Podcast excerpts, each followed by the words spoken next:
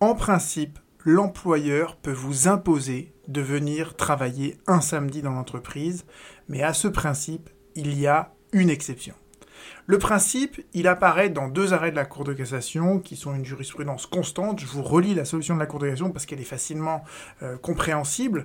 La Cour de cassation nous dit, à moins, à moins que dans le contrat de travail, on ait exclu de travailler le samedi, d'accord? À défaut de clauses contractuelles qui excluent le travail le samedi, eh bien, en l'absence de ces clauses-là, l'employeur ne va pas modifier le contrat de travail en demandant aux salariés de travailler le samedi.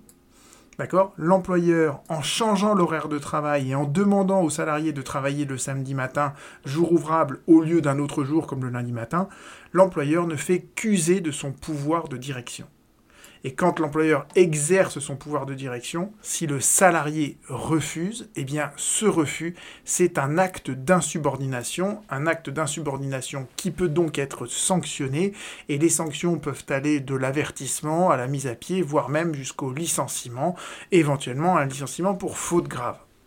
Alors la faute grave, elle s'apprécie, hein, elle doit être contextualisée, on doit regarder si euh, le refus du salarié était justifié par ailleurs ou pas, mais grosso modo, voilà, le principe c'est que l'employeur peut vous demander de venir travailler le samedi, euh, et quand il fait ça, il modifie pas votre contrat de travail, donc si vous refusez, vous faites un acte d'insubordination qui peut être sanctionné.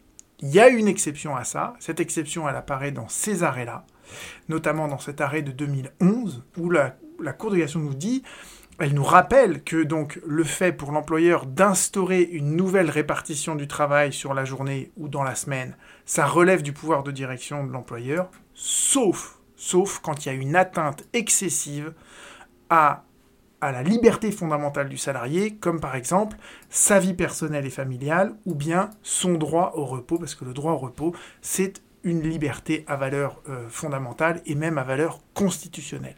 Donc, l'employeur peut vous demander de venir travailler un samedi, sauf si ça porte atteinte à votre vie familiale ou si ça portait atteinte à votre droit au repos. Mais c'est surtout la vie familiale qui nous intéresse, et c'est ce que je voudrais reprendre avec vous dans cet arrêt, par exemple, de 2014, où vous aviez, par exemple, une mère de trois enfants. Alors là, c'était pas la question de travailler un samedi, c'était la question de travailler un mercredi.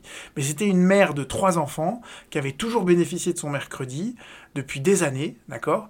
Et le refus qu'elle avait euh, donné à son employeur, il était justifié par le fait qu'il n'y avait personne pour la remplacer le mercredi. D'accord?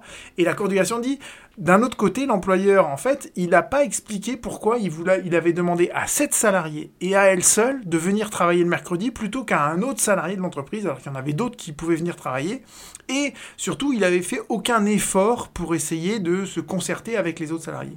Donc vous voyez que dans ce cas-là, effectivement, la mère, elle pouvait se prévaloir de ce que la décision de l'employeur, elle portait une atteinte excessive à sa liberté euh, fondamentale d'avoir une vie familiale euh, et d'avoir une vie privée. Donc dans ces cas-là, le refus du salarié, il n'est pas fautif, et même, et même, euh, ce que nous dit la de à travers ça, en creux, d'accord, si vous voulez analyser cette décision un peu plus loin, c'est que quand il y a une atteinte excessive au droit du salarié, à sa vie personnelle et familiale, l'employeur n'exerce plus son pouvoir de direction.